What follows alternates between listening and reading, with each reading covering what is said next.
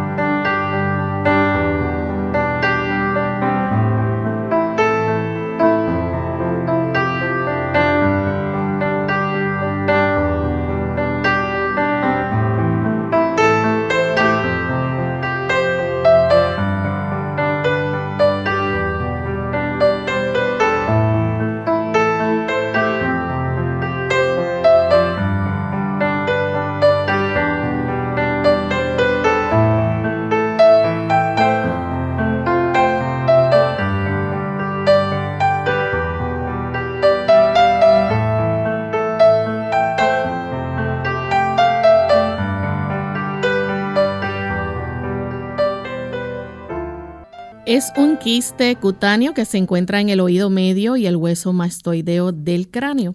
Hoy en Clínica Beta vamos a estar hablando acerca de colesteatoma.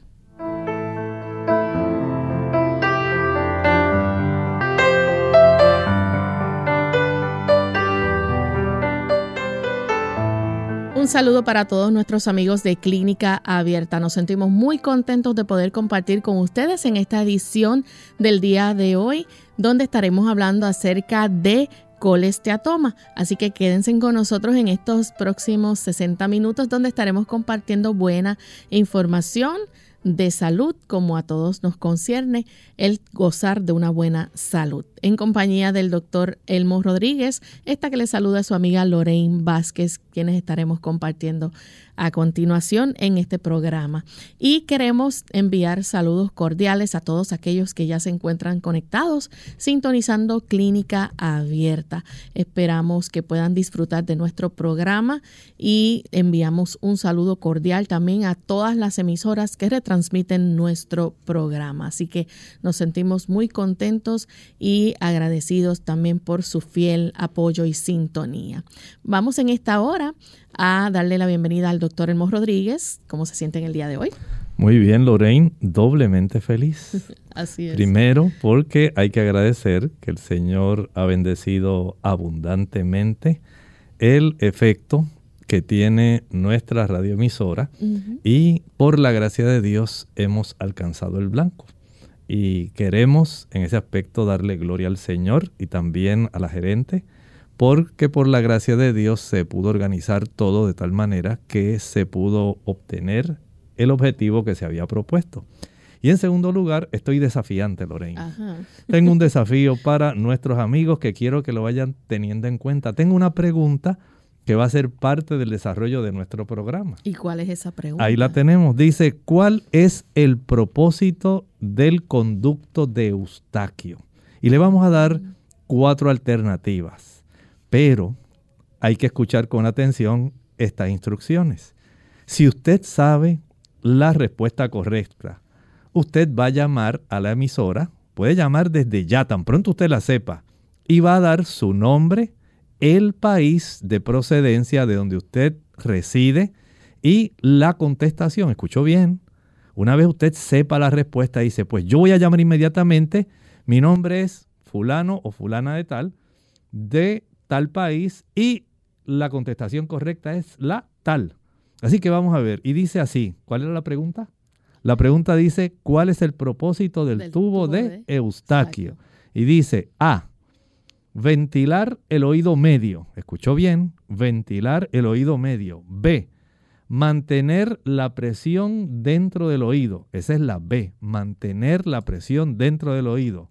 La letra C, drenar todas las infecciones, drenar las infecciones y la letra D, todas las anteriores. ¿Cuál es el propósito del tubo de Eustaquio? A. ventilar el oído medio, B, mantener la presión dentro del oído, C, drenar las infecciones y D, todas las anteriores. Queremos ver quiénes son los más sabios de clínica abierta.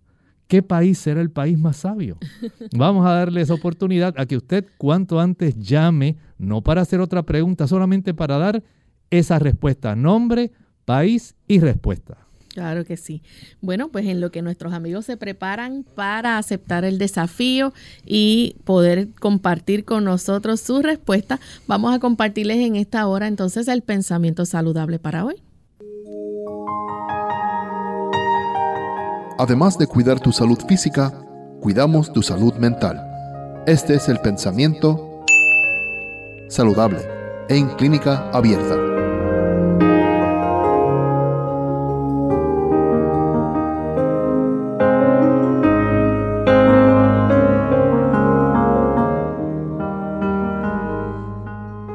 La enfermedad no sobreviene nunca sin causa.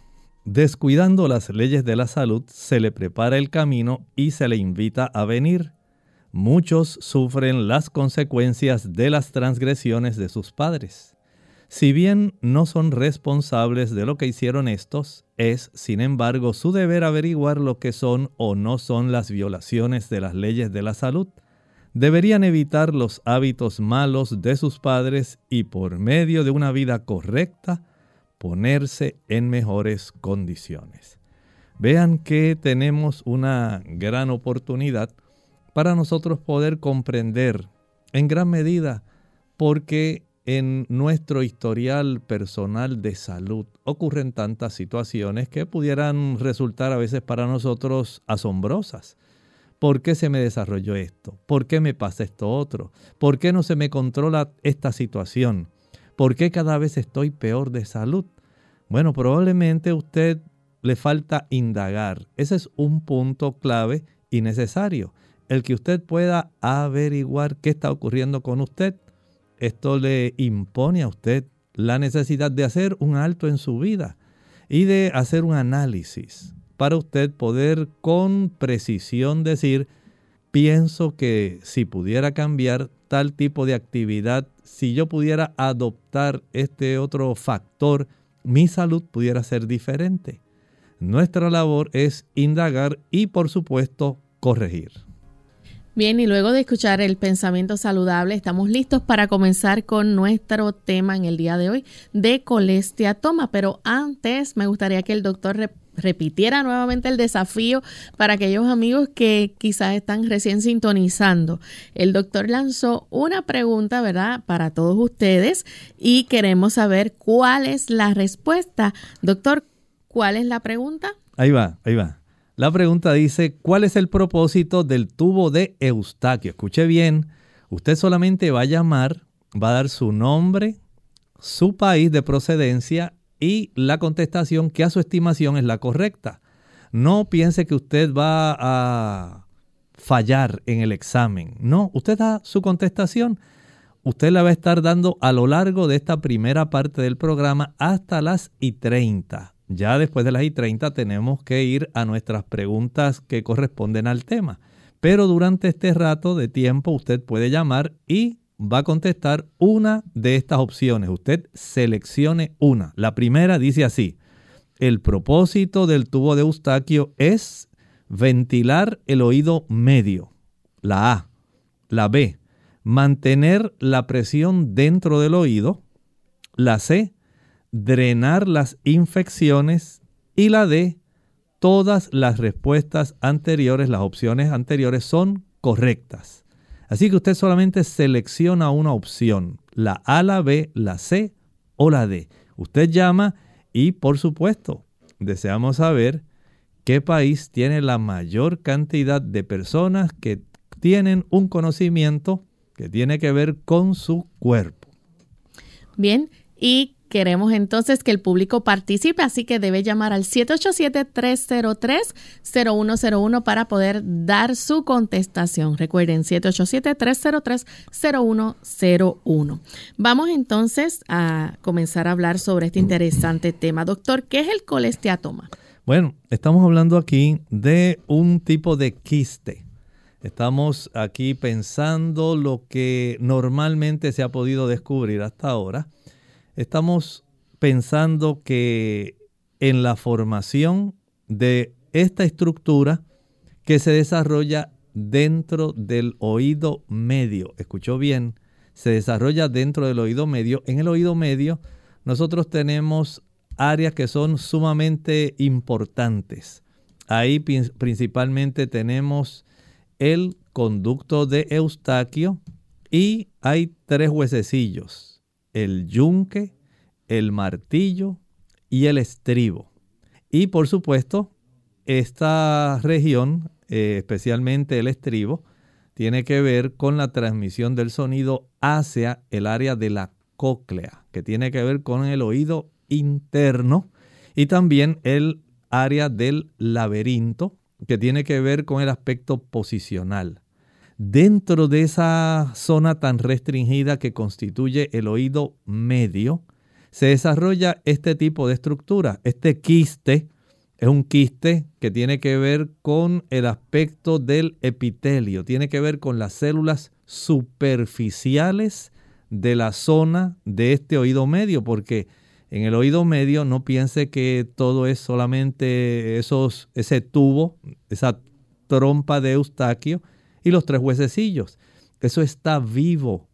Ahí adentro tenemos células que tapizan, piense por ejemplo a las paredes de su casa, piense en el piso, el techo. La diferencia es que esa región del oído medio es viva.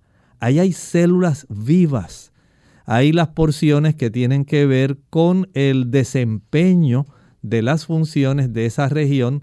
Son células que están ejerciendo la función correspondiente y esas células se multiplican. Esas células pueden dar lugar al desarrollo de este tipo de estructura que es un quiste que se encuentra en esa área. También puede estar, eh, digamos, invadiendo parte del hueso mastoideo del cráneo. Recuerden que ahí pues ya entra también el aspecto del oído interno. Nuestro oído tiene esas tres divisiones. El oído externo, que es el conducto auditivo. Luego tenemos el oído medio, donde está la trompa de Eustaquio, y los huesecillos que articulan especialmente con el tímpano y con la cóclea y entonces el oído interno donde tenemos la cóclea y los, el laberinto en sí. Así que esta estructura, este quiste que se desarrolla a partir de las células que revisten esa área, ese, digamos, ese recinto, se va a desarrollar este tipo de estructura que puede invadir no solamente el oído medio, sino también el oído interno. Doctor, y entonces, eh, ¿cómo ayuda, verdad, la, vamos a decir, este, cuando una persona tiene una infección crónica de, del oído, que esto, ¿verdad? Puede ocurrir quizás más comúnmente con, con alguna complicación, este, ¿eso puede estar presente también en colesteatoma? Miren, este tipo de estructura se desarrolla, digamos que hay un defecto genético hay defectos genéticos que pueden facilitar el desarrollo de esta estructura. Pero en ocasiones usted no nace con algún problema de esta índole. Se desarrolla especialmente cuando se tienen infecciones del oído medio de manera repetitiva. Usted tal vez conoce niños que desarrollan muchas infecciones auditivas de tal forma que en algunos casos son tantas las infecciones que al niño literalmente se le rompe el tímpano y comienza a drenar secreción especialmente purulenta. La presencia frecuente de estas infecciones, tanto virales como bacterianas, en el oído medio pueden facilitar que estas células se sigan desarrollando y se desarrolle esta estructura llamada quiste, que en este caso lo constituye esa denominación que se dice colesteatoma. Bien, vamos en este momento entonces a hacer nuestra primera pausa y cuando regresemos vamos a seguir hablando sobre este interesante tema y recuerden la pregunta o el desafío que lanzamos al aire. ¿Cuál es la pregunta, doctor? ¿Cuáles son las funciones del tubo de Eustaquio? Usted tiene cuatro opciones. La, A, usted dice, bueno, el tubo de Eustaquio sirve para ventilar el oído medio. La B, sirve para mantener la presión dentro del oído. La C ayuda a drenar infecciones y la D, todas las opciones anteriores son correctas. Bien, vamos entonces a continuar con nuestra pausa y al regreso continuaremos entonces compartiendo más sobre este interesante tema. El agua ayuda a regular los niveles de acidez en el cuerpo también retarda los procesos de envejecimiento ya que su consumo mantiene la belleza del cabello, las uñas y la piel. Pero esta mañana te hablaré de su función como protector.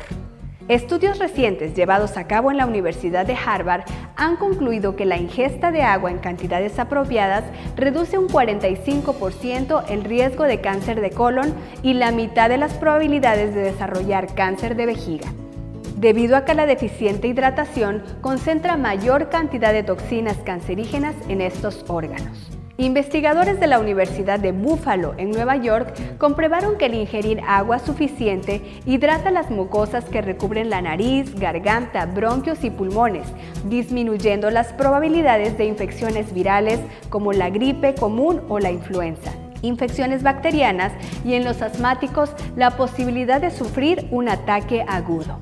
Todo esto con el simple hábito de tomar agua. Esta semana vamos a hacernos el firme propósito de disminuir el consumo de las bebidas azucaradas y si es posible eliminarlas de nuestra dieta. Además, vamos a continuar con nuestro plan de tomar al menos 5 vasos de agua al día.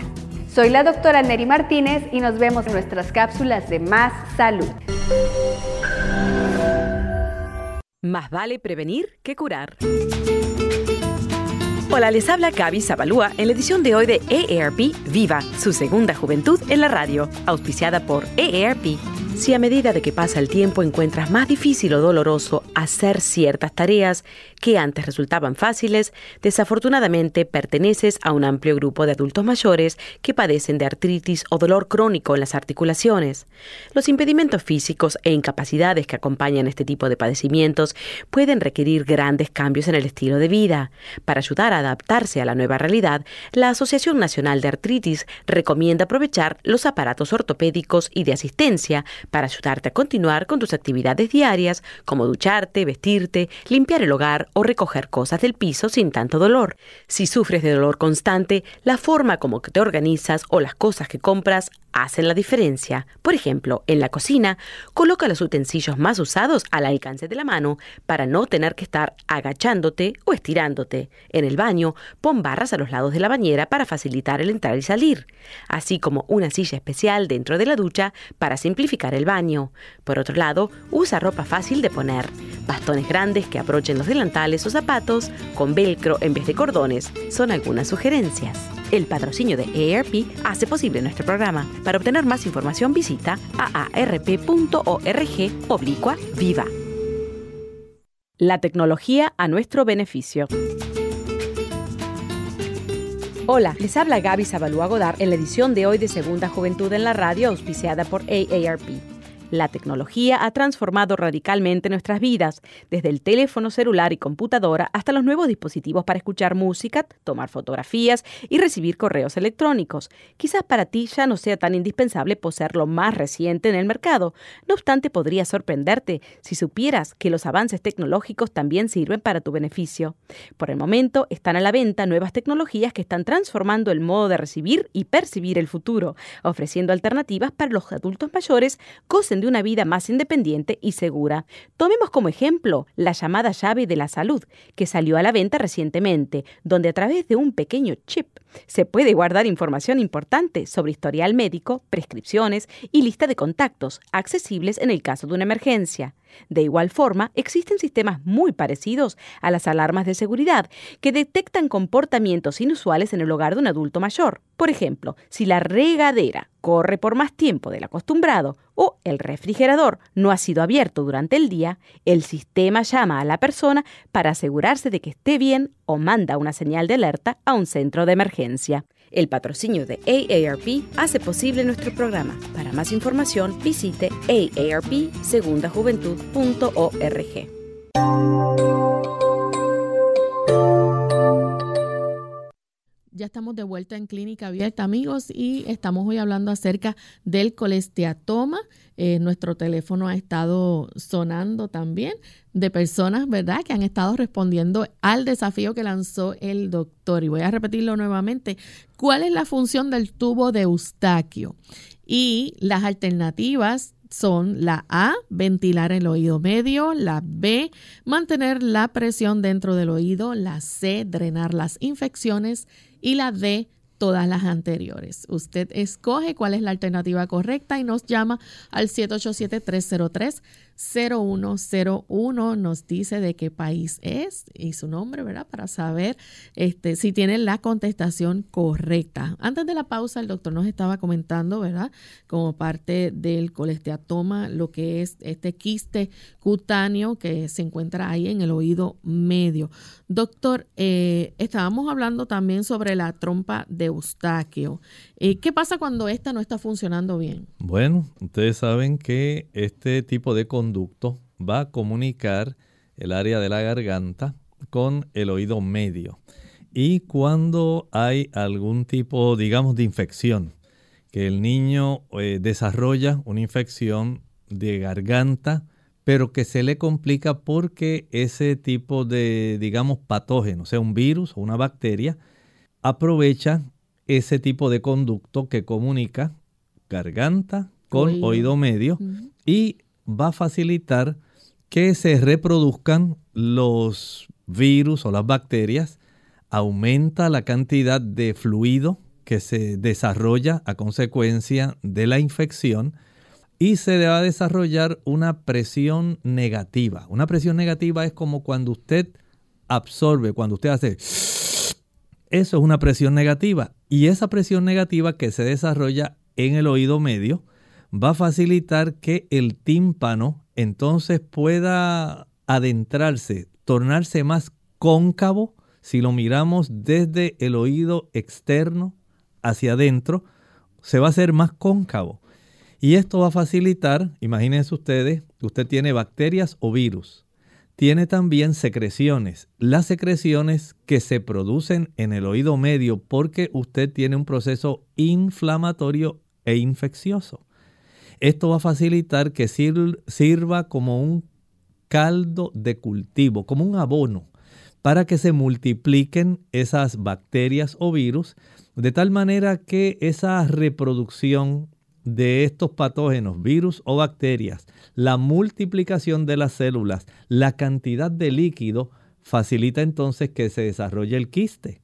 Y de esta manera, este quiste, donde tiene todos estos aspectos involucrados, puede no solamente afectar el oído medio, sino también el hueso que tiene que ver con nuestro oído interno. Y esto sí puede ser una gran complicación. Recuerde que una cosa es que usted nazca con este tipo de quiste colesteatoma y otra cosa es que a consecuencia de infecciones del oído medio repetitivas se desarrolle este problema. Y por eso el tubo de Eustaquio, que es nuestra pregunta reto de saludable del día de hoy, le estamos haciendo esa pregunta para que usted pueda conocer que esta estructura tan importante, este conducto que comunica, es tan y tan importante que cuando disfunciona, cuando se ocluye porque es un tubito pequeñito y es un tubito que está vivo. Cuando hay mucha infección, ese tubito se puede, por un lado, primero obstruir, aunque normalmente debiera facilitar el drenaje, se obstruye y desarrolla esa presión interna negativa, facilitando el desarrollo del colesteatoma. Doctor, ¿y qué pasa si ese quiste se infecta o se agranda? Bueno, son complicaciones que van a estar desarrollándose a consecuencia de todo este proceso que estamos eh, explicando en esta hora. Cómo a raíz de una infección se afecta el drenaje, se afecta la presión interna del oído medio y se facilita una multiplicación donde se engloba, se encierra parte de una serie de bacterias que va a dar lugar a que eventualmente el quiste se agrande más y la infección básicamente se perpetúe. Esto puede provocar que se rompan algunos huesos del oído medio u otras estructuras del oído. Y esto, por supuesto, si a usted se le afectan esos huesecillos que tienen que ver con la audición, ¿qué va a pasar con nosotros? Pues no vamos a poder escuchar adecuadamente. Y si esto afecta también, eh, una cosa es que afecte la cóclea, pero cuando afecta el laberinto, pues ya sabemos que va a haber trastornos del equilibrio. Noten cómo esto se convierte en una cadena de afección. Una cosa me facilita la otra. Digamos, una infección en el oído medio facilita el desarrollo del colesteatoma, que facilita el daño a los huesecillos de la audición, afecta la cóclea y afecta el laberinto. Esto me afecta el equilibrio y la audición y entonces ya tenemos un cuadro clínico que, aunque esto generalmente se da en niños, puede también desarrollarse en adultos. Doctor, ¿y cuáles son entonces los síntomas de una persona entonces que tiene colesteatoma? Bueno, como estábamos viendo, si aquí tenemos un quiste que poco a poco se va infectando y se va agrandando, porque esto es un dato que es típico de este tipo de estructura se puede agrandar, va a facilitar un proceso de daño. Ese proceso de daño, al afectar el laberinto, va a dar lugar al vértigo. Vértigo. La persona va a desarrollar este problema con su balance. En segundo lugar, va a desarrollar una secreción del oído que es crónica. Si usted tiene básicamente una infección que se queda atrapada enquistada, es más fácil desarrollar un proceso, digamos, de una incisión a consecuencia de esa reproducción de este tipo de patógeno, ya sea virus o bacteria, dando lugar a que esa infección del oído medio pueda tratar de drenarse por algún lugar si no lo puede hacer por la vía del conducto de Eustaquio porque está inflamado e infectado, va a tratar de hacerlo por el área del tímpano, porque el cuerpo trata de alguna manera de manejar lo mejor posible aquellos procesos que le dañan. Y esto va a hacer que ese tímpano se pueda hender, se puede romper, va a sufrir una hendidura para que pueda drenar por esa área y esto lo va a hacer de una manera crónica porque tenemos un quiste que contiene una cantidad de estos agentes infecciosos y básicamente facilita el que se prolongue por mucho tiempo este tipo de infección de oído. Por lo tanto, la secreción del oído va a estar básicamente drenando de una manera ininterrumpida. Bien, ahí entonces eh, esta persona va a sufrir de vértigo, de secreción entonces del oído. Exacto. Eh, esa sensación quizás o esa presión que pudiera tener en el oído también de Sí, esto, esto va a tener ese tipo de sensación de llenura o presión porque la persona pues literalmente tiene una estructura que se está desarrollando que le va a afectar su audición. Pero también hay otro problema, Lorraine, y es que la persona ya no va a escuchar adecuadamente, va a tener una condición que desde el punto de vista médico se le llama hipoacusia. Eso quiere decir que se ha trastornado su agudeza auditiva. No puede escuchar bien. La persona a consecuencia, recuerden que hay esos tres huesecillos que tienen que ver con la transmisión del sonido la vibración que detecta el tímpano hace que se mueva el yunque, el martillo y el estribo para que pueda entonces transmitirse al área de la cóclea esa vibración. El cuerpo la interpreta en formas de sonidos. Usted conoce los rangos del sonido, desde los tonos bajos hasta los tonos altos. Y esto se envía a una región del cerebro que queda precisamente en nuestro lóbulo temporal, donde se interpreta ese tipo de vibración esa, ese cambio de vibración de una energía mecánica se cambia a una energía químico-eléctrica y se transmite a esa área temporal de nuestro cerebro, cerebro y ahí es que se interpreta como sonido.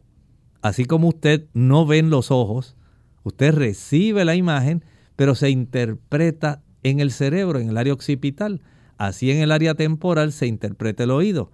Pero cuando usted tiene dificultad para poder transmitir adecuadamente esa vibración y puede entonces tener el beneficio de correctamente interpretar esas vibraciones, entonces ahora usted no puede escuchar bien porque los huesecillos que se encargan de ese sistema están ahora afectados. Vamos a hacer nuestra segunda pausa y cuando regresemos vamos entonces a continuar con este interesante tema. En el 1900 las personas obtenían el 70% de sus proteínas provenientes de alimentos de las plantas. Hoy obtienen el 70% de sus proteínas de alimentos provenientes de animales altos en grasa y en colesterol. Hola, les saluda la doctora Esther García. Cáncer. ¿Los alimentos tienen un impacto en cuanto a su riesgo? Numerosos estudios han demostrado la relación entre una dieta alta en azúcar y el cáncer. El alto consumo en azúcar se ha vinculado a un mayor riesgo de cáncer de colon, recto, mama, ovarios, útero, próstata, riñón, así como de los cánceres del sistema nervioso central. Una de las razones sugeridas referente al efecto del azúcar sobre el cáncer es que el azúcar debilita el sistema inmunológico. Un estudio publicado por la Asociación Dental del Sur de California encontró que después de consumir solo 24 cucharaditas de azúcar, la capacidad de los glóbulos blancos para destruir las bacterias disminuía en un 92%. Las frutas y verduras son ricas en antioxidantes, vitaminas y fibra. Estos son algunos de los mejores ingredientes que existen contra el cáncer. De hecho, un estudio encontró que los hombres que comen tres o más porciones de verduras crucíferas por semana, como el brócoli, coliflor, repollo, coles de Bruselas, etc., redujeron su riesgo de cáncer de próstata en un 41%. El Fondo Mundial para la Investigación del Cáncer encontró que las personas que consumen 5 o más porciones de frutas y verduras al día redujeron el riesgo de cáncer en aproximadamente un 50%. Se encontró que las verduras en lo particular ayudan a prevenir el cáncer de colon y recto. Por el contrario, las dietas ricas en carnes rojas y colesterol se han vinculado al cáncer de colon. En el libro de Génesis capítulo 9 y versículo 4 nos recuerda, pero carne con su vida, es decir, con su sangre, no comeréis.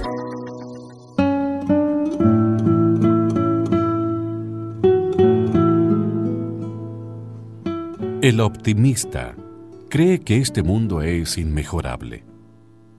El pesimista teme que así sea.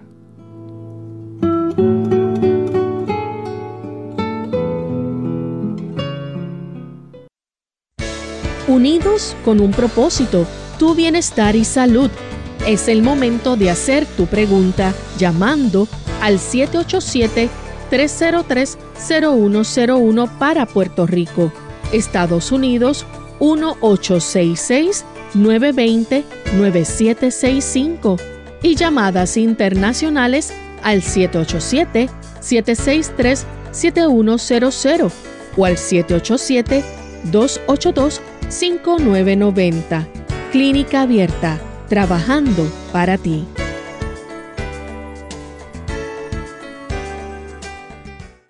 Clínica Abierta.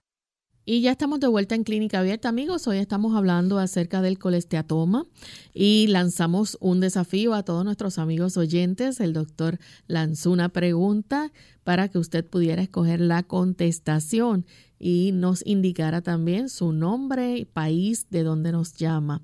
Eh, la pregunta es, ¿cuál es la función del tubo de Eustaquio? A, ventilar el oído medio. B, mantener la presión dentro del oído. C, drenar las infecciones. Y D, todas las anteriores. Antes de la pausa estábamos hablando acerca de los síntomas que produce el colesteatoma. Estos síntomas son el vértigo, la secreción del oído, que puede ser crónica. El doctor nos habló también de una condición que eh, ocurre, que es el hipoacusia en un oído, o sea que puede comenzar a perder audición la persona. Así es. y la sensación de llenura o presión en el oído. Así que esos son los síntomas que podemos ver cuando hay un colesteatoma. Doctor, ¿Qué tipo de examen eh, se realiza, verdad? Aparte del examen físico que pudiera hacer el médico, este, ¿qué tipo de examen se hace y qué es lo que se va a buscar ahí? Bueno, generalmente el médico va a utilizar un instrumento, el otoscopio. Con el otoscopio, él va a observar el oído externo en dirección al tímpano y él va a tratar de buscar que si puede observar la ruptura o si todavía hay cierta integridad del tímpano, se pudiera observar un tipo de, digamos, nivel de líquido que se puede acumular en el oído medio. Eh, si nosotros lanzáramos otra pregunta, Lorraine, no lo voy a hacer, pero esta la vamos a hacer aquí internamente. Escuche bien esta pregunta porque de esto depende algo que vamos a estar elaborando. Escuche bien. ¿Cuál es el factor de riesgo más importante en infecciones auditivas en infantes? Esta yo se la voy a hacer a Lorraine. ¿Cuál es el factor de riesgo más frecuente para el desarrollo de infecciones auditivas en un infante? Un niño que todavía se está amamantando a Diarrea, un factor de riesgo para el desarrollo de infecciones auditivas en un infante que está amamantando. B. El tomar en biberón. B. C. Haber nacido prematuramente. Y D. Haber sido el primer niño de la familia. Voy a repetir otra vez. ¿Cuál es el, el factor de riesgo principal para una infección de oído en infantes. Si Lorraine quiere, lo podemos lanzar al aire y lo decimos también al final. Ah, bueno, como ¿Verdad? Vamos a hacerlo, lo lanzamos al aire para que nuestro equipo técnico esté atento. Vamos a lanzar al aire esta otra pregunta y escuche bien porque ya tenemos la primera. ¿Cuál es el factor de riesgo principal para el desarrollo de infecciones en un infante? A. Sufrir diarreas. B el ser alimentado con un biberón, una mamila, leche en botella. C. Haber nacido prematuramente. Y D. Haber sido el primer niño nacido en esa familia. Esto tiene mucho que ver con el desarrollo de infecciones frecuentes en los niños recién nacidos. Y a veces las madres no sospechan esto. Pero no le vamos a dar la contestación, vamos a dejar que ellos llamen. Así que vamos a dejar que Lorín respire, que respire tranquilamente, pero vuelvo a repetir. Creo que sé la respuesta, pero bueno. yo yo sé que, ella la sabe, yo sé que ella la sabe. ¿Cuál es el mayor factor de riesgo para el desarrollo de infecciones en un infante? A, diarrea. B, ser eh, alimentado con una botella, una mamila, un biberón de leche en vez de ser amamantado. C, haber nacido prematuramente y D, ser el primero en la, el grupo de hermanitos que nazcan, haber sido el primero de todos. Así que usted puede seguir llamando en lo que nosotros atendemos nuestras otras llamadas que tienen que ver con las preguntas directamente en relación al tema. Bien, vamos a recibir la llamada de José que se comunica de Canóvanas, Puerto Rico. Adelante, José, con la pregunta. buenos días, gracias. Eh, quería eh, hacerle un comentario, a ver si yo siempre he parecido de los oídos, desde niño. Eh, siempre he tenido dolor de cabeza por mi vida y dolor de oído y he ido a todos los especialistas. Eh, hace poco me, me hice otros exámenes de los oídos, el autolaringólogo y me puso la manga que te introducen por la nariz, eh, me bajó hasta la garganta, me chequeó los oídos, me dice mis oídos están limpios, y, pero siempre me duelen los oídos con bastante frecuencia. Eh, ahora tengo otro problema, es que se me, me tapan con mucha frecuencia. Por ejemplo, yo tengo una finca en Cubuy que es una área muy alta y cuando subo para allá subo con mucho trabajo porque se me tapan totalmente los oídos, pero ahora me está pasando también aunque sea en el llano. Tengo que estar, me aprieto la nariz para soplar, para que se me tapen los oídos siempre he parecido de ellos. Si me baño en un río, en una quebrada, eh, eh, tengo que hacerlo echándome gotas primero, tapándome los oídos, porque si no, inmediatamente cojo impresión en los oídos. Y pues hasta ahora no, no, no puedo saber por qué así, porque la razón. Si el doctor puede explicarme algo, pues lo escucho por la radio. Gracias. ¿Cómo no? Con mucho gusto. Bien, básicamente su problema está en ese conducto que estábamos hablando, el conducto de Eustaquio. Ese tipo de comunicación que da lugar a que se pueda haber una ecualización de la presión atmosférica externa. Nosotros vivimos dentro de una presión atmosférica. Hay una presión atmosférica en la elevación, en un lugar más alto. Hay una presión atmosférica aquí, a nivel del mar. Y si usted se zambullera, hay una presión atmosférica aún mucho más alta en la profundidad. Hay que tomar esa columna de aire que usted tiene directamente sobre usted. Esto a veces nosotros no estamos conscientes de esto, pero es la realidad.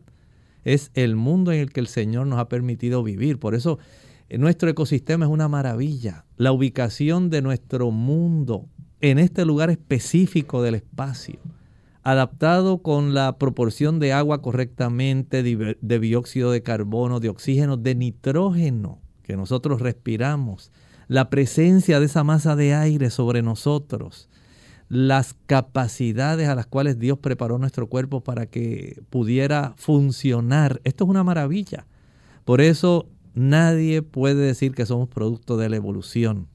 Hay tantos factores a favor de la creación y básicamente cero a favor de la evolución, que todo lo que nosotros podemos ver nos asombra, son maravillas lo que tenemos a nuestro alrededor y en nuestro cuerpo. Y desde ese ángulo, esa forma de mantener ecualizada la presión atmosférica que está a nuestro alrededor con el oído medio, de tal manera que el tímpano suyo pueda permanecer en un tipo de función correcta, que no se pueda tornar cóncavo, más cóncavo, porque normalmente él tiene cierta concavidad, pero que no sea más cóncavo de lo que debe ser, ni más convexo tampoco. Eso es muy importante porque de eso depende el movimiento de, ese, de esa membrana, de esa estructura. Y en su caso, para mantener ecualizada esa presión del oído medio con la presión externa, nada mejor que hacer inhalaciones o vapores de eucalipto. El vapor de eucalipto tiene una virtud salutífera. Usted puede echar en un litro de agua, una ollita que usted ponga a calentar agua, puede echar un puñado de hojas de eucalipto, las tritura con mucho cuidado y una vez comience a emanar ese vapor con esa fragancia tan peculiar del eucalipto, usted va a ubicar una toalla sobre su cabeza. Esa toalla no solamente va a cubrir su cabeza, sino que usted va a acercarse al área de la ollita y va a comenzar a inhalar por la nariz y por la boca. Debe ser así porque esto facilita que se pueda abrir, desobstruir ese conducto que comunica la garganta con el oído medio. Y usted practicará unas 25 inhalaciones consecutivas. Recuerde, respirando por boca y nariz al mismo tiempo, los vapores de eucalipto. El eucalipto tiene una serie de aceites esenciales que van precisamente en ese vapor que ayudan para que se pueda reducir el proceso inflamatorio y pueda entonces ensancharse ese conducto y pueda haber una mejor ecualización, que es lo que le está ocurriendo a usted, donde permanece más tiempo obliterado, cerradito ese conducto, en lugar de mantenerse abierto. Y por eso usted nota que tiene que estar tragando o masticando algún tipo de chicle o tragando frecuentemente o bostezando. Estas son situaciones que uno se da cuenta que algo está ocurriendo. Algo tan sencillo como eso puede resultar en usted algo factible. Y lo mismo ocurre en los niños, lo mismo ocurre en los adultos. Mientras nosotros podamos conservar abierta esta comunicación, este conducto que va de la garganta al oído medio, la probabilidad de que una infección se perpetúe, como ocurre por ejemplo en muchos niños.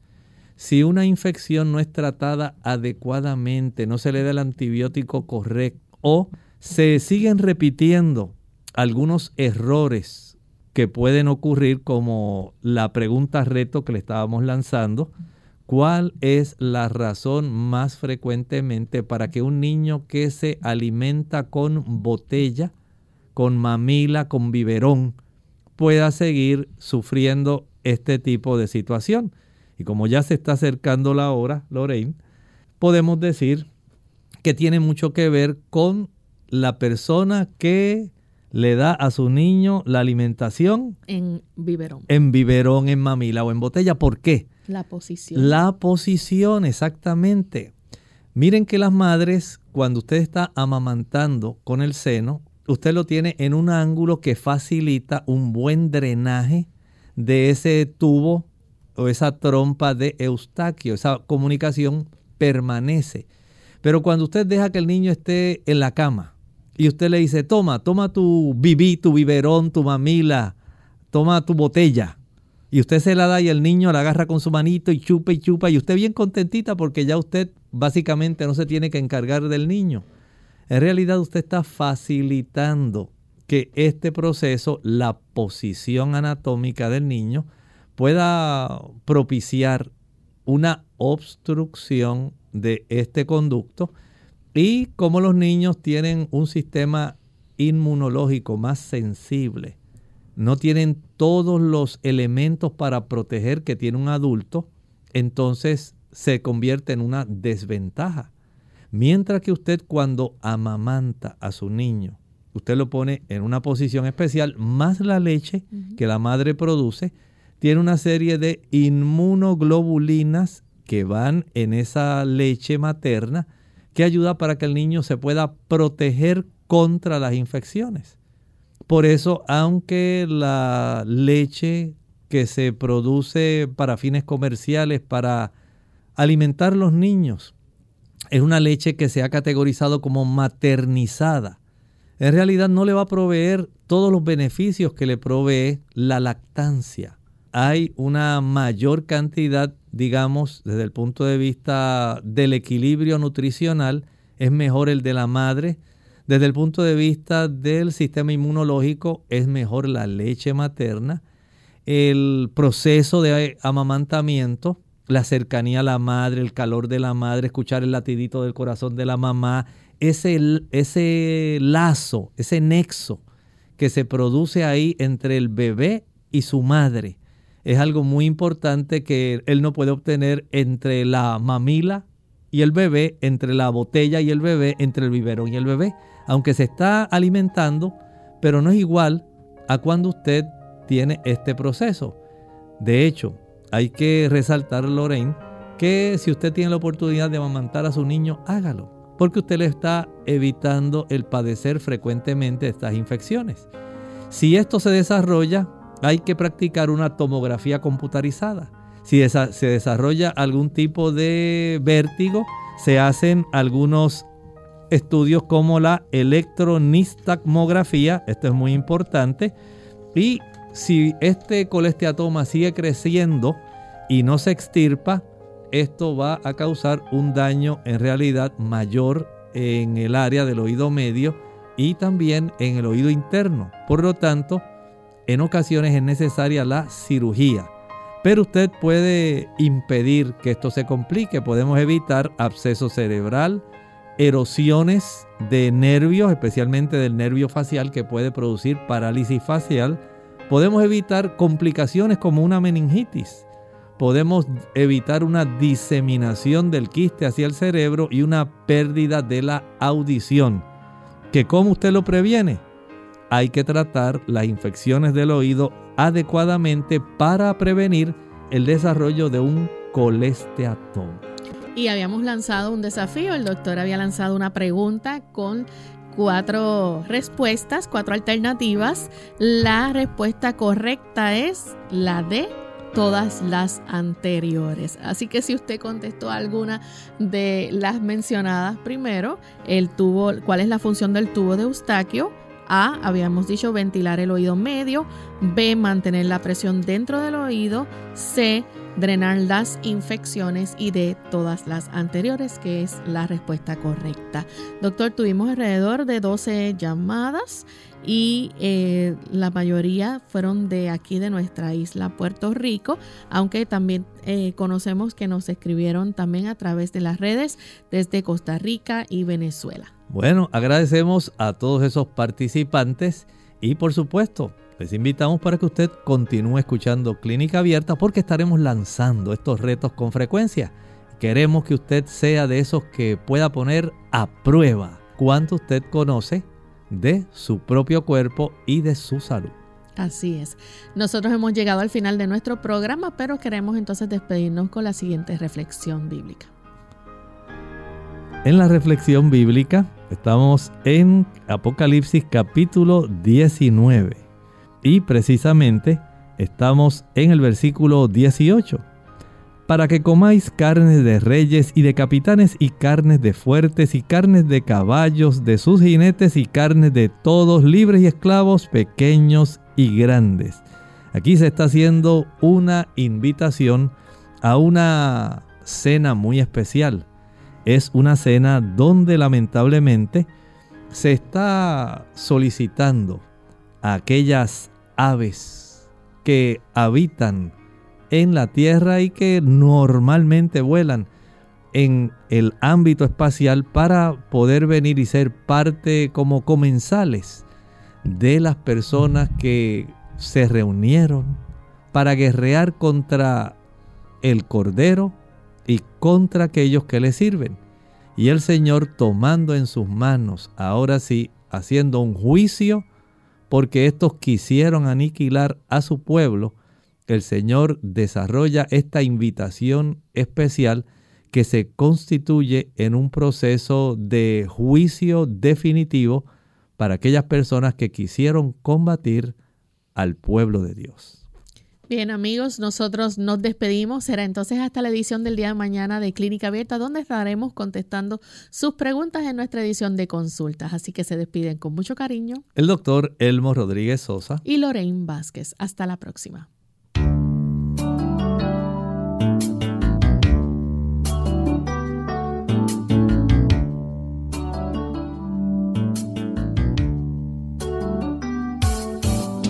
Clínica Abierta no es nuestra intención sustituir el diagnóstico médico. Antes de poner en práctica cualquier consejo brindado en este programa, usted debe consultar con su médico. Hasta la próxima.